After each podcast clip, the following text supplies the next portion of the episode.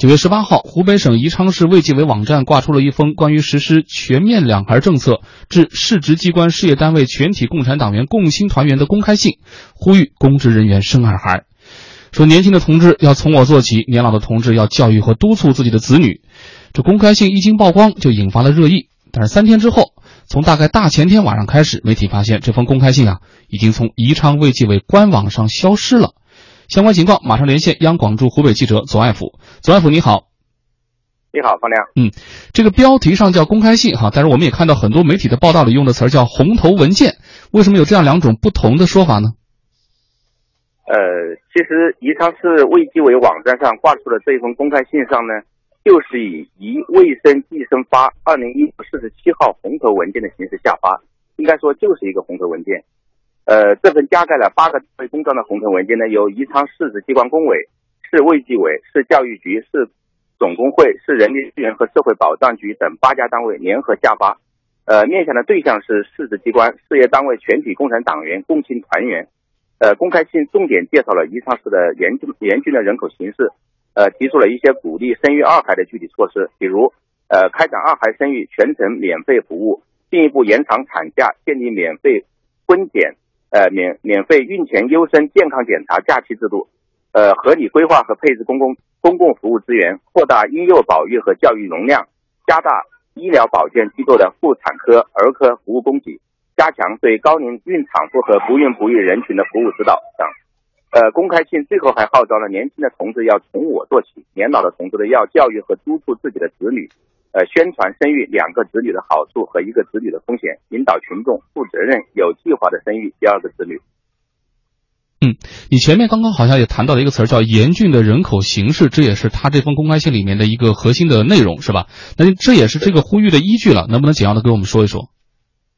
呃，公开信中呢称，进入新世纪以来呢，宜昌市人口呢是呈现低生育率水平，平均每个妇女生育的子女数呢不足一人。如果这种现象持续下去，会给当地经济社会发展和群众家庭幸福带来极大的风险和危害。呃，直接后果就是独生子女家庭风险加剧，人口老龄化、劳动力资源短缺和城市化进程之后，进而呢影响劳动生产率与城市的综合力竞争。宜昌市卫计委计划生育指导科科长陈天明在接受媒体采访时呢，也表示，呃，全面二孩出台以后呢，二零一六年三至八月，宜昌市政协联合有关专家呢是做了一项调调研，呃，发现宜昌人的生育二孩意愿并不强烈，许多老百姓仍在观望，担心呢生下二孩以后的医疗、教育等服务是否能跟得上。为了打消这一顾虑呢，才号召公职人员带头生下二孩作为表率，呃，逐渐的形成生育的小气候。嗯，那既然有依据，也有具体呼吁的内容，但是放上去没几天又撤回来了，这个原因又是什么呢？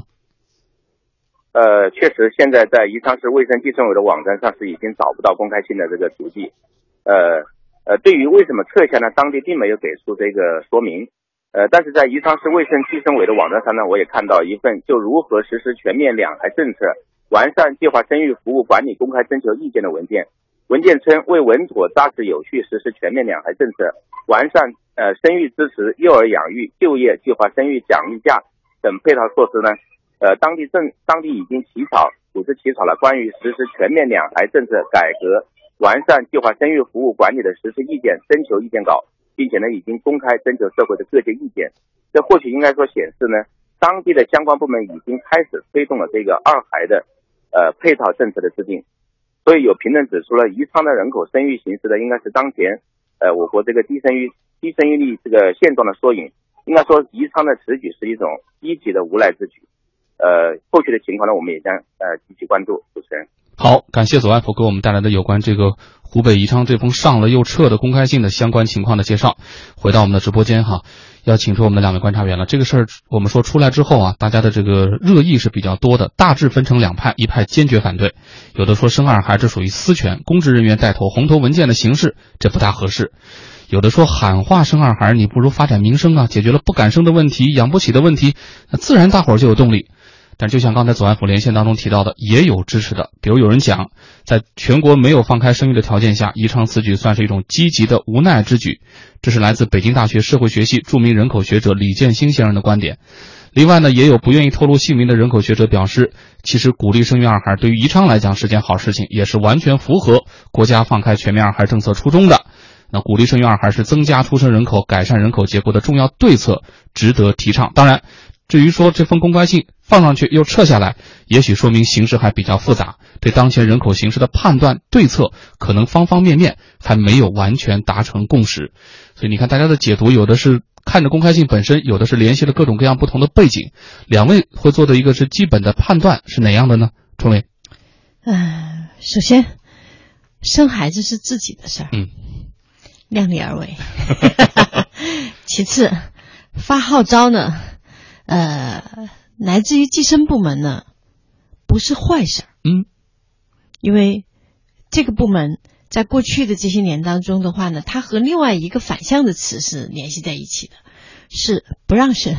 就只生一个。嗯那现在的话，这种号召，我觉得其实是一种认识的改变。但另外一个方面的话呢，公众可能又会觉得，以前呢不让生，现在又让生，这个当中是不是出现些啥？但我想这些都是观念的问题，我们应该为所有的改变推动能够获得更大的尺度而点赞。嗯，但是另外一个方面呢，我们又会觉得管那么宽干嘛？让他们自己去决定吧。嗯，我觉得呢，婚检多号召，哎，多要求，我觉得是好的。至于怎么生，生几个嗯啊？当然，现在生几个也是要管的，还是要这个，就是说二孩、两个孩子还是可以。所以我觉得这里面其实很多的话题，我都还是觉得让生育更加拥有它自由的尺度，嗯，可能会更好。提供更多的服务，但是最后的决定权还是要让大伙儿自己来拿哈。对，尤其是我觉得就是光号召没用。嗯嗯，你比如说这个，就是以前一个孩子不还有五块钱吗？那你计划生育补贴啊，哎、对，像我现在就觉得，就是如果真号召，拿点实质性的那个推动来。这个您要的不是号召，您要的是这个实在的奖励哈。红头文件是什么？根据北京大学法学院教授、宪法与行政法研究中心主任江明安的定义说，这是行政法规规章以外的各级政府和政府部门发布的具有普遍约束力的决定命令，又称行政规范性文件。他用红头文件来干这个事儿，中国行政体制改革研究会副会长汪玉凯先生就说，他不认可这种做法，觉得这个红头文件有点奇葩，说提高生育意愿有很多方式，发红头文件的方式有点作秀啊，这是他的原话。但是北京大学社会学系教授陆杰华则认为，宜昌公开性是生育率下降的缩影，其他地区不同程度也有这样的问题。全面放开二孩之后，一些地方的生育率不一定能达到预期，面临的困难比较大。你看，专家学者的观点其实放在不同的侧面，也会形成差异化。我们再请季素平来说说。我觉得就是，嗯，如怎么样去判断这件事情？首先，第一点就是生完了这个孩子之后，呃，这个号召的部门会去养这个孩子吗？哎，如果最后养孩子、教育孩子，所有的这个重担最后都是由家长来完成的，那么实际上这件事情还是应该由家长来做主。嗯嗯，这是第一点。第二点呢，就是说关于如果我们说要去鼓励家长去让他们去生孩子，那么这个政策本身应该是就是大家都是公平的，不能说你是呃。公务员，我鼓励让你多生，我就给你出台一些所谓的优惠政策。那这样的话，显然在政策面前大家是不平等的。你这样做，就是如果从这个角度上分析的话，鼓励就是去鼓励特殊的某一个群体的人生孩子，也就是对于整个其他的人来说，就相对的显得就有一些不公平了，因为你不知道他会出台一些什么针对于因为他特殊的群体而给他的一些所谓的优惠政策。嗯，我觉得，呃，如果我们的目标都是为了防止因为这个人口减少而造成的一些社会问题的话，那么就应该出台相应更加理性和更加大大家都应该一样的一些优惠的政策，鼓励这样的话，其实它对于来说，你的人口基数越大，你享受这个优惠政策的人越多，那么你说他最后生孩子的可能性不就是越大吗？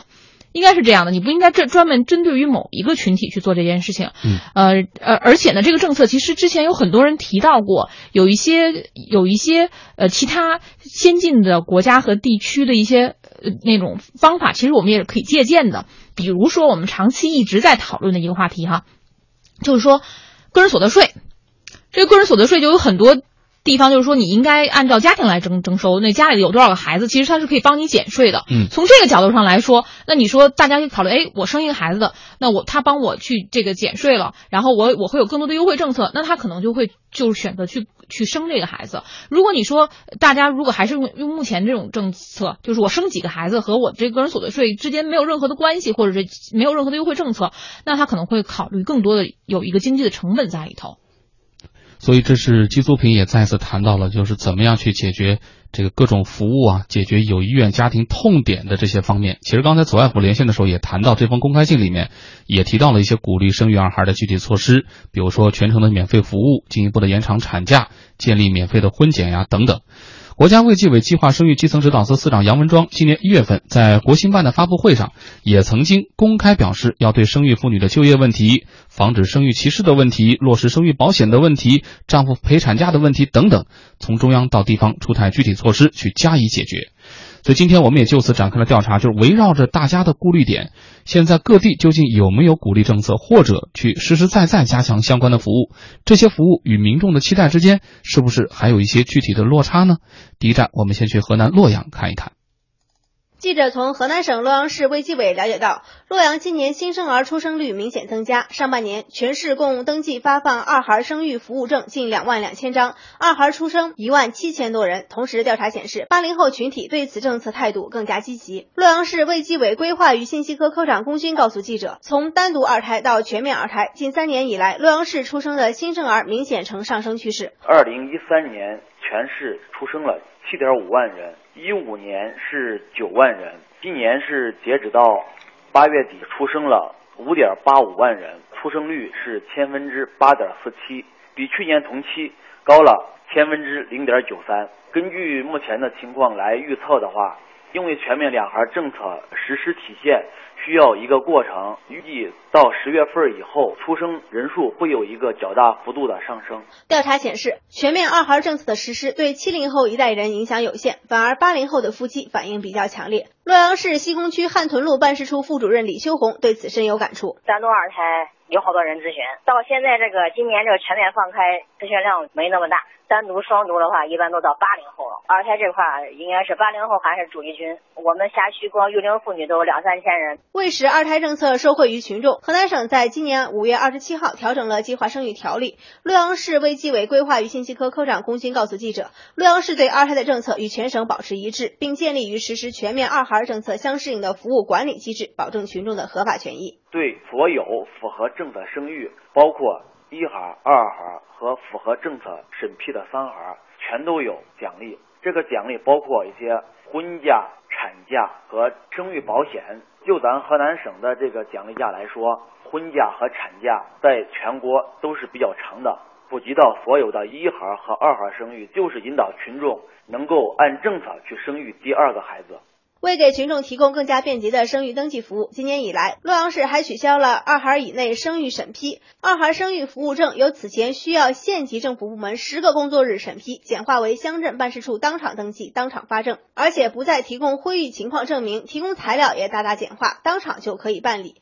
洛阳市西工区汉屯路办事处副主任李秋红：像这个孕前优生检查是国家承担费用，只要人家来吃二胎的，该给人家发的一些这个服用的这些营养素啊啥的，按国家这个标准。都给人家发吧。我们做就主要是把政策给落到实处。最大的特点就是取消二孩以内的生育的审批啊，简化流程啊。但是这样做是不是就能够满足大家的需要呢？一天的午餐，我们有专业的热菜师、面点师。在河南洛阳市区新开的一家月子会所里，月子服务项目应有尽有，但定价着实高昂。即使如此，前来预约月嫂的人流依然络绎不绝。工作人员们介绍，这家月子会所开业才不久，但是客户预约已经排到了明年的下半年。张女士打算生二胎，由于不忍心让自己的父母再受累，张女士决定到月子会所坐月子。一胎呢是在一二年生的，就在家，家里面的话呢是妈妈在照顾，累的这个昏天暗地。除了月子会所生意火爆，今年以来，洛阳市不少医院妇产科床位也开始有点紧张。洛阳市妇幼保健中心产科主任王小若说，生育二孩的比例大概占妇产科就诊的一半左右。二胎政策放开以后哈，就是来我们医院分娩的二胎的这个准妈妈也越来越多，占这个住院分娩量的比例也越来越大。记者走访发现，在洛阳市不少医院妇产科门诊前，有不少前来问诊和做产检的准妈妈们在排队等待，有时甚至出现一号难求。面对孕产妇的排队等待，医生护士们也很无奈。洛阳市妇幼保健中心助产士王瑞说。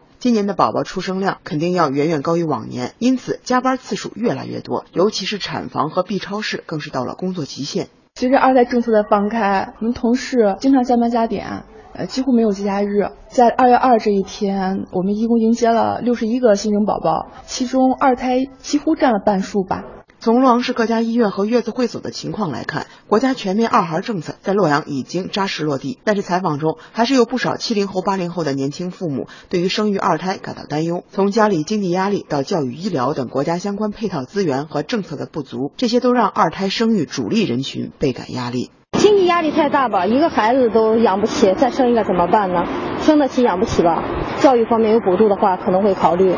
如果没有的话，我估计百分之五十人不会考虑。年轻人来说吧，压力可能有点大。你看生孩子吧，女的来说的话，你得放弃工作，对吧？延长产假这个不会影响太大，对个人来说影响不会太大。还是那句老话，生得起养不起，尤其是这医院产科的压力和月嫂的供应紧张，这个结论听着不陌生吧？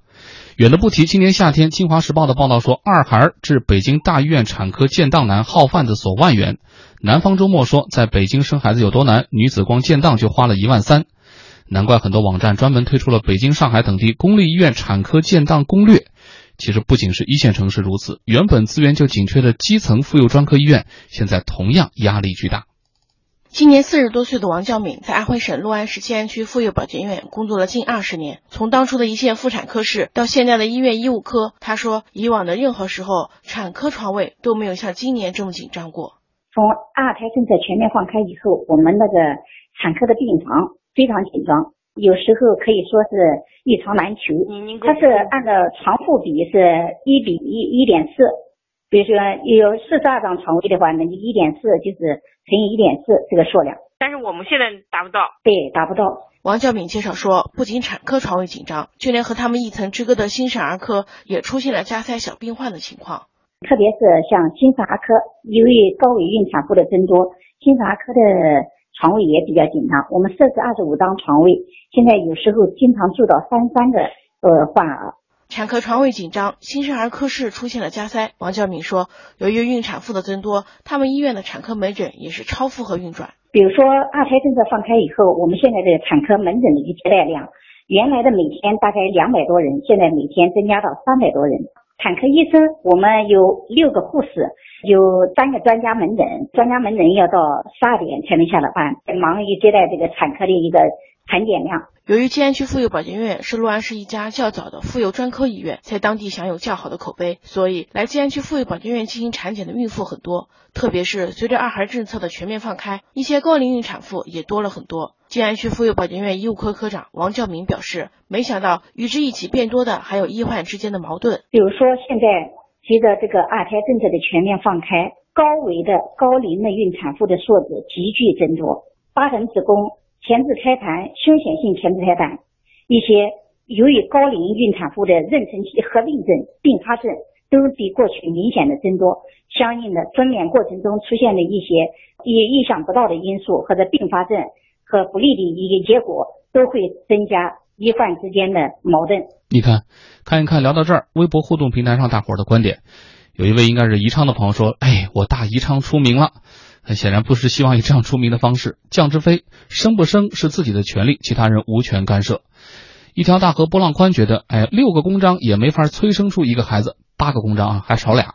他说生孩子，特别是养孩子，需要家庭付出时间和经济等等方面的代价。夫妻文化程度越高，生育的意愿是不是现在就越低呀？他说需要从国家层面做好人口长远规划，优化人口结构，享受人口红利。鱼鱼空中游，孕检都要自费，医保都不能用，谁敢生？一个叹号。呃，春夏秋冬说了，勉强养活自己还紧巴巴的，一胎都是问题了，还二胎。还有一位切丽，这应该是位女士，她说不要生，女人容易变黄脸婆，又容易丢失工作。这是谈到了这个生育带来的这个就业歧视等等相关的话题。刚才上一时段我们听到了产科、儿科一些相应的这些。调查，这是全面二孩政策直接关联的医学科室，也可以说首当其冲。啊，但是至于说有没有合适甚至充裕的产假，这就关联到生育妇女的就业等等更加现实和长远的层面了。我们再来听听记者的调查。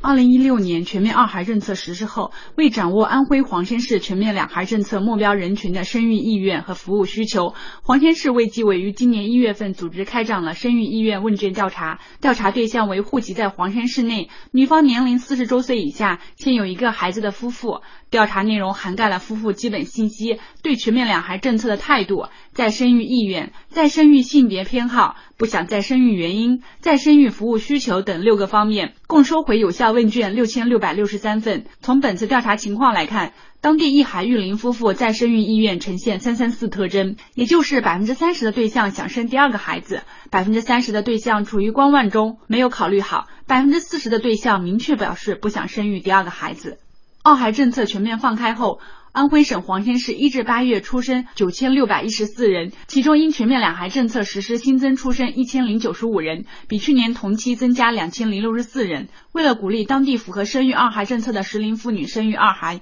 黄山市当地也是积极实施长达五个多月的长假政策。黄山市屯溪区卫计委副主任吴丽华。全面两孩政策之后呢，对这个产假规定呢，女方在享受国家规定产假的基础上，延长产假六十天。国家规定九十八天，我们就增加六十天，一共一百五十八天。男班呢，享受十天的护理假。夫妻异地生活的，男班的护理假为二十天。与此同时，针对二孩政策全面实施后，高龄孕产妇明显增多的现象，黄山市卫计委制定了《黄山市再生育妇幼健康服务和高龄孕产妇管理救治实施方案》。方案要求，市区县级要在二零一六年内完成一个危重孕产妇救治中心和一个危重新生儿救治中心建设任务，建立健全高危孕产妇和新生儿急救转诊网络。通俗点说，就是建立一个由各部门、各机构权威专家组成的可移动的医疗急救平台，哪里有问题就赶到哪里。黄山市卫计委妇幼健康科科长杰生义，就是说，区县发生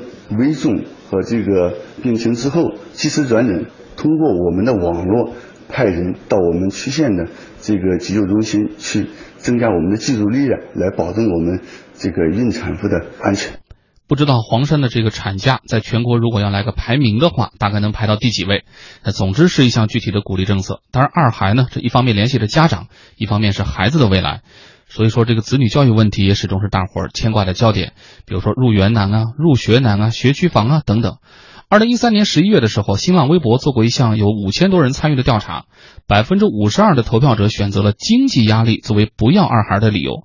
经济学人杂志曾经援引瑞士信贷二零一三年的一份报告显示，在中国说一对夫妻每年平均要在孩子身上花多少钱呢？二点二五万元，也就是平均大概三千六百美元，直到孩子年满十八岁，这要比平均每个城市家庭人均可支配收入的四分之三还要多。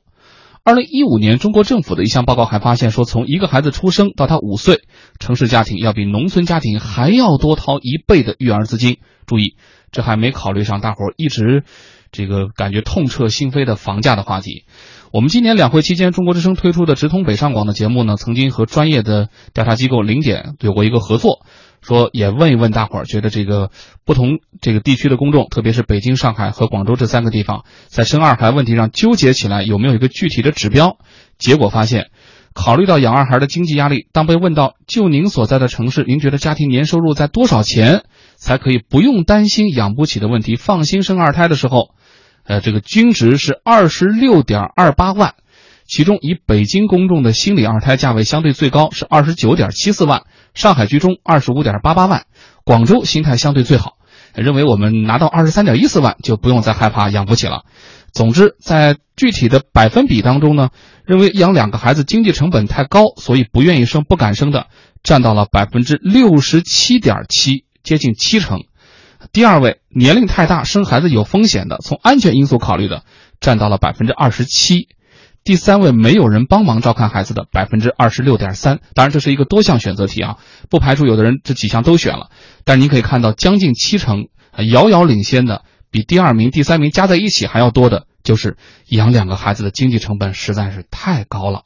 请说我们的两位观察员吧，周文老师，这个二十多万这个价格在您看来，呃，在你的意料之外吗？还是觉得哎比你想的还要低呢？比我想要的可能要低，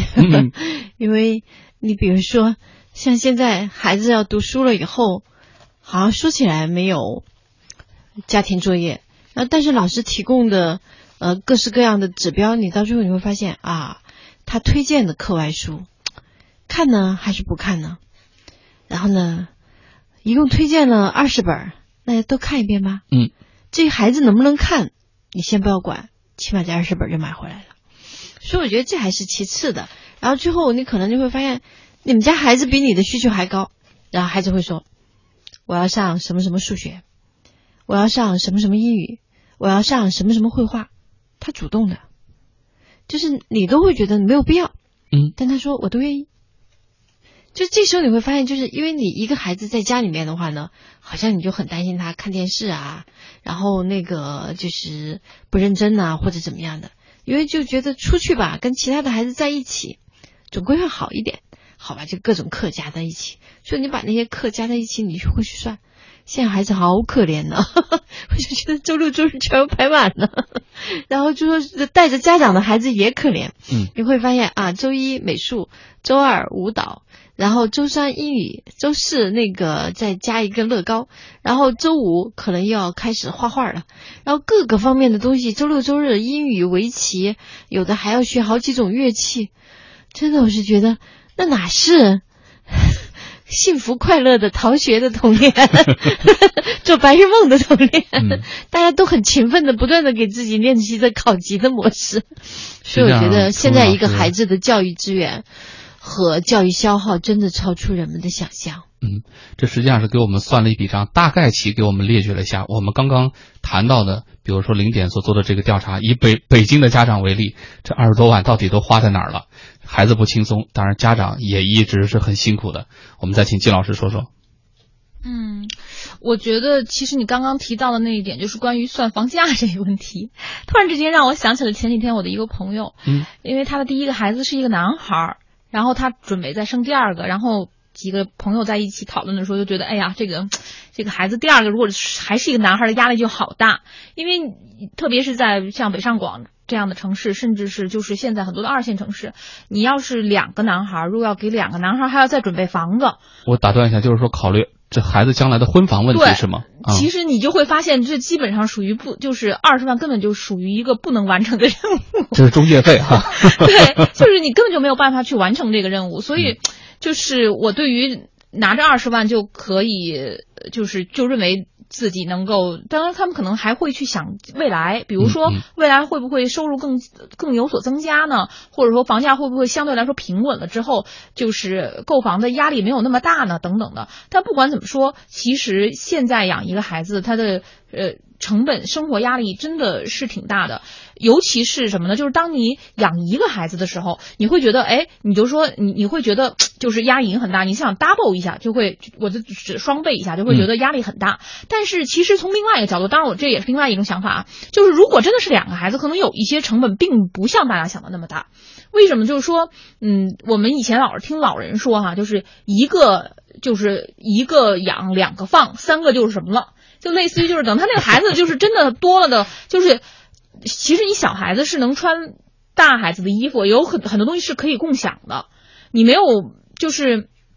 有很有一些成本它是可以缩减的。当然，比如说，呃，以前他是一个人占一个房间，你现在可以把它变成两个人占一个房间，而且呃，就是除了买房子这件事情，恐怕不能就是说两个人同时去分享这个。大多数的东西在他们成长的过程中间，包括一些课本啊、教教科书啊等等这些东西，其实都是可以去分享的。而且两个孩子在一起的好处还有一个什么呢？就是当你是一个孩子的时候，你就会想我要把所有的东西都给他。那么这个时候你的生活压力是一种样子的。但是两个孩子的时候，你就可能会考虑，就是我不可能做到把所有东西都给你们的时候，就会有一些选择。而这种所谓的这些选选择，可能对于孩子本身来说会是一件好事情，嗯，因为让他知道有些东西不是他想。要就一定能得到的。你看，这个季老师又给大家放宽心啊，宽慰了一下。但是总体来看，两位都谈到了，就是如果我刚才说的那个调查找他们俩在调查的话，最后我们得到的数值有可能平均值还要再被拉高哈。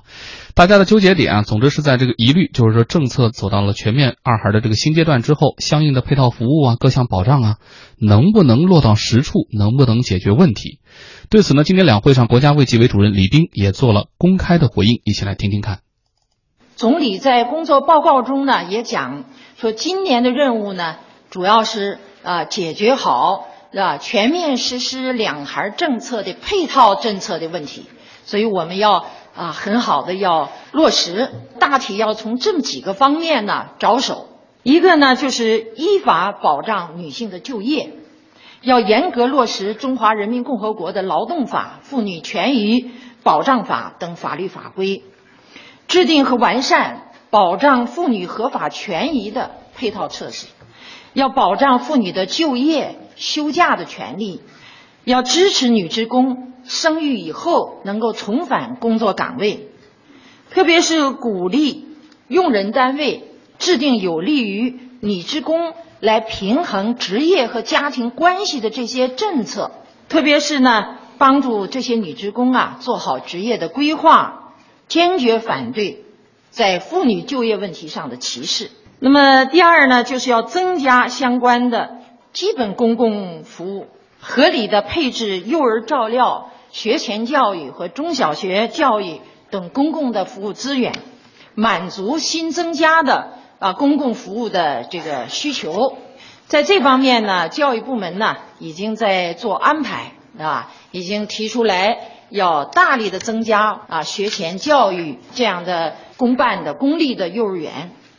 同时呢，采取政府购买服务引导和鼓励社会力量举办普惠性的托儿所和幼儿园。各地呢也要推进三岁以下婴幼儿的托幼机构的建设，鼓励以社区为依托来兴办托儿所，也鼓励女职工集中的单位。恢复托儿所，包括我们现在的幼儿园，能不能向下延伸一下？通过幼儿园来直办一些那托儿所，同时要加强月嫂、加强育儿看护这样的一些培训啊，增加这方面的啊社会的人力的供给。那么，推动在机场啊、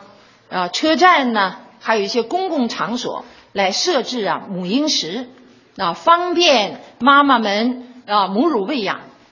三是要完善家庭的支持发展政策，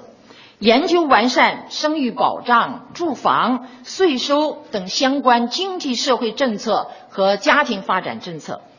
为生育、幼儿养育、青少年的发展提供支持。第四呢，就是要加强妇幼保健的呃服务能力，健全服务网络。增加妇产科和儿科的床位，保证啊母婴的安全。总而言之，我们要采取配套的措施，要使得我们家庭啊生二胎能够生得好啊，养育得好。政府的态度是清晰的。那么谈到的这些种种的方面，究竟该具体如何推进解决？马上为您电话连线香港爱丽比医院管理研究中心主任庄一强先生。庄先生您好。你好，大家好。今天晚上我们的话题是从这个宜昌卫计委网上贴出了鼓励公职人员带头生二孩的公开信开始说起的。当然，这信啊现在撤了。有人说这么做不妥，有人说不管方式方法是不是合适，反映的问题是客观存在的。就是虽然实施了全面放开二孩的政策，但是生育率的水平并没有出现大幅的回升。下一步的难点呢，还是在怎么落实政策，把生育率拉起来。您觉得哪种说法相对更有道理呢？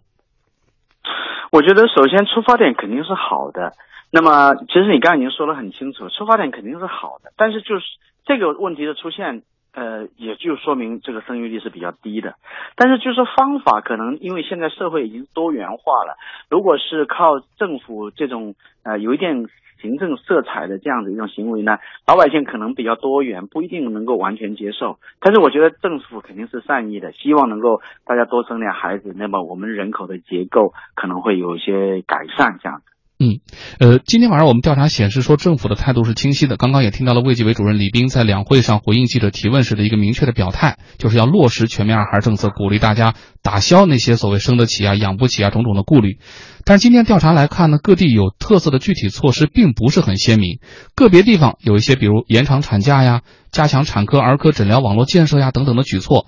但是从整体上看，和大家的需求之间似乎还是有一定的差距。包括宜昌当地有公务员接受媒体采访的时候也说，说就连一个生育险，现在往往还不能够解决个人能不能上保险的问题，有的单位他就是做不到位，你能怎么办？就敢不干了吗？所以在您看来，解决哪些问题才是真能起到鼓励的效果，能起到当务之急呢？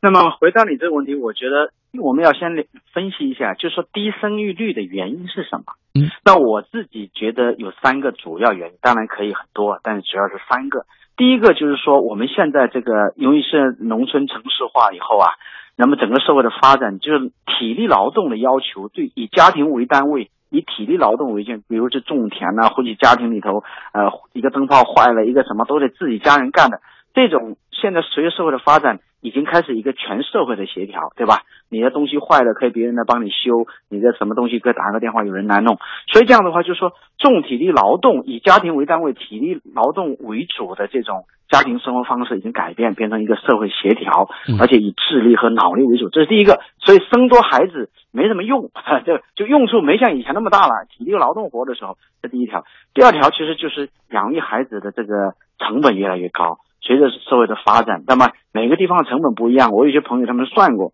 说一个孩子生到最后呃培养大概得花几百万，可能有人花说两百万，有的甚至说更高。那么这样的话成本呢？你刚说的那些，比如说呃增增加产假呀，免掉那个产期的一些费用啊，那个都根本不足以，就是说他将来比如幼儿园不能输在起跑线，然后什么学前班，然后又什么奥数班，然后最后考上北京的北大还是清华，好家伙还出国，现在小学生开始出国了，这整个成本是非常大的。跟以前穷的时候多一个孩子多一双筷子，这是完全不一样的。我觉得这第二个是经济原因啊，我觉得这个是很大的一个压力，是让大家是望而却步。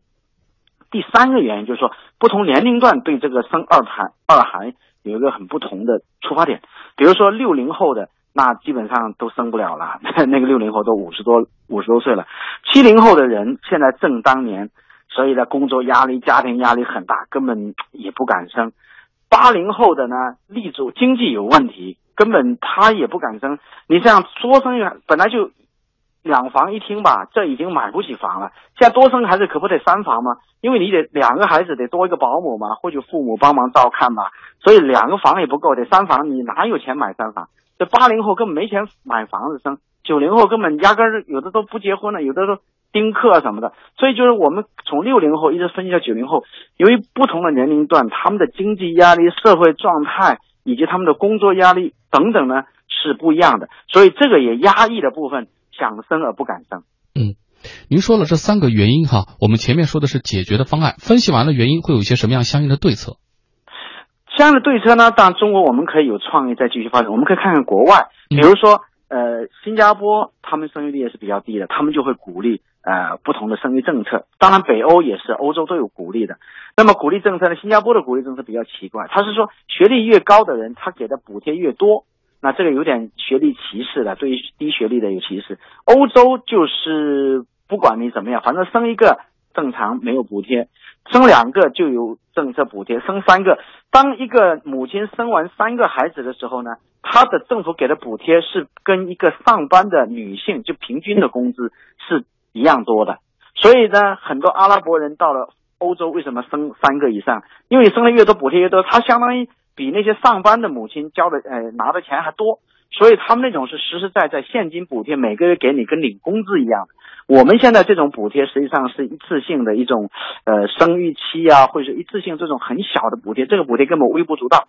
所以补贴的量不一样。但是就补贴就一定行吗？也不见得。像日本其实也有实行类似的，有一些补贴等等。可日本这么多年来，它生育率也不上来。就是说，还有一个问题，就是说，以家庭为单位需要呃来生孩子。还是以一个民族和或者一个种族为单位来看他们的年龄结构，但从年龄结构我们当然是有担忧。可是每个家庭从他自身的角度出发，他并没有考虑整个种族的事情，他只考虑我自己这个小家庭我的经济情情况怎么样。所以我觉得可能是一个是经济问题，但是看国外的情况来看呢，经济问题不是完全唯一解决办法，可能还有另外一个，就是说我们呃有一种民族的为民族的这种呃这种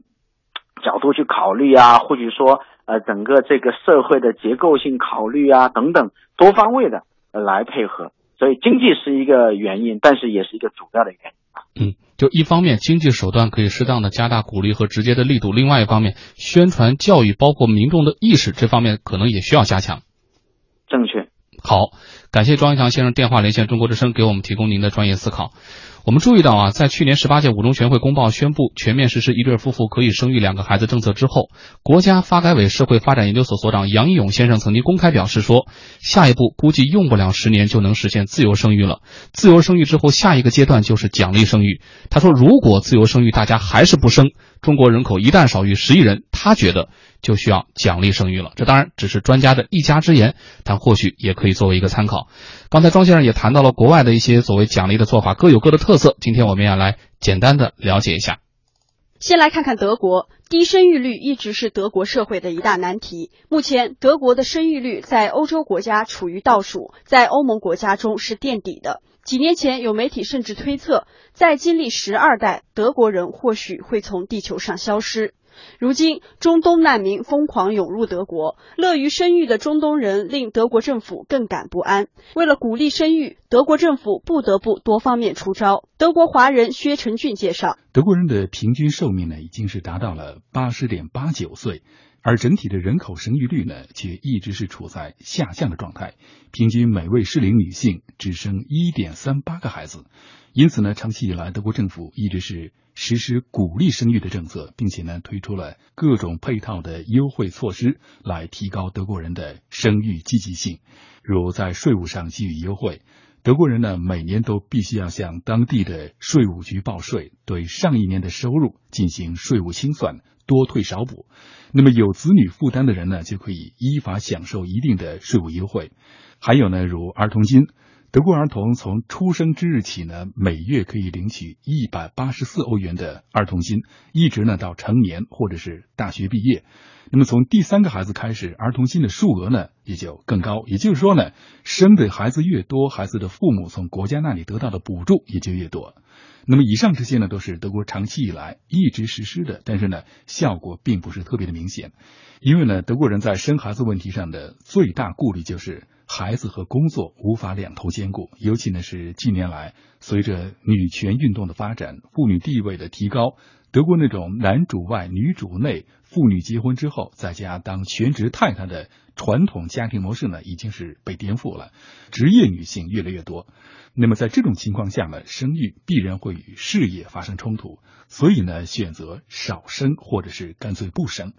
那么，面对这一状况，德国政府呢又推出了一系列新的举措，如修改法律，使得非婚生的子女与婚生子女享有完全一样的权利，使得生育与婚否呢不再有任何关系。那么再就是呢，引入育儿假办法，女性呢除了必须享有的产前六周和产后六周的产假外，还可以申请十二个月的育儿假。如果配偶也想休育儿假，则可以延长到十四个月。这期间呢，由国家按照申请人纯工资的百分之六十七左右发放育儿金，并且呢，育儿期间的工作位置受到法律的保护，单位不得解约。那么，为了进一步解决父母的后顾之忧，德国还大力推动幼儿园建设，将入托年龄从过去的三岁提前到。一岁，从而呢保证孩子的父母在育儿假结束之后，孩子还有人照料。长期处于人口负增长状态的北欧，让年轻人多生孩子一直是政府琢磨的事儿。在瑞典学习的尼罗兰表示，从怀孕到孩子的成长。瑞典政府给放假发钱，生的越多发的越多。北欧四国都非常鼓励生育，比如在丹麦，为了鼓励人们生育，政府不仅会为产妇和准爸爸提供充裕的产假和生育津贴，他还会提供极其完善的母婴保健。我曾经的一位丹麦同事，在怀孕后，所有的保健检查、生产费用都是政府买单，而且在她的宝宝周岁之后，家里还会有政府付费的护士定期上门探访。最经典的呢，就是丹。麦甚至会有旅行社推出，如果你能证明你是在旅行期间怀孕，那么你可以连续三年免费领取婴儿用品，外加一次全家旅行。我现在工作的瑞典，那么它在生育福利方面要相比丹麦来说更完善。比如，瑞典是全世界第一个立法规定父亲休产假的国家，休假越多，奖金越高。新生儿的父母呢，则可以享有十六个月的带薪产假。我的一位同事，她怀的是双胞胎，我记得她这次休的产假时间则为二十二个月。那么休假期间的这个呃时间安排呢，是由父母自行决定。但在这十六个月当中，父亲必须要保证有两个月待在家里是带小孩的。在津贴方面，瑞典政府每个月给每个儿童发放一千零五十块的瑞典克朗津贴，一直到十六周岁。如果家里的孩子越多，那么这个呃福利发放的就会越多南半球的澳大利亚出生率近些年也呈现持续下降趋势。二零一四年，澳大利亚统计局发现，这个国家的出生率已经跌到了二零零六年以来的最低点。澳大利亚华人胡芳介绍，澳大利亚政府鼓励生育的方式也很直接，就是提供各种津贴。根据现行的政策，在孩子出生的时候，家庭可以向政府申领由政府提供的带薪产假或者是育儿津贴，两者只能二选一。如果申领带薪产假的话，你首先必须要休满十八个星期的产假，然后政府而不是你的雇佣单位会向你提供大约一万澳币，约合五万人民币的薪水。但是如果你的产假没有休够十八个星期，或者你本身就是处于失业状态的话，那么你可以申领三千元的育儿津贴作为代替。在孩子出生之后，政府会根据家庭收入状况和孩子的人数发放我们俗称的奶粉金。当然，这部分的津贴和你的家庭收入有关，收入越高，奶粉金越少，直到没有。对于一个没有收入的家庭来说，奶粉金基本上可以维持一个孩子的成长，甚至呢，可能还会有富裕。而在孩子进入托儿所之后，由于澳大利亚的免费教育政策呢是从小学阶段才开始的，所以托儿的费用较为昂贵。澳大利亚政府会提供托儿津贴，一般一年近一万澳币左右的补贴。而对于低收入家庭呢，获得的补贴往往会更多，甚至如果孩子交由爷爷奶奶来照顾，也可以向政府申请祖父母照顾津贴。感谢记者和海外编辑的搜集整理，这些呢只是他山之石，作为一个参考。该感谢您的陪伴。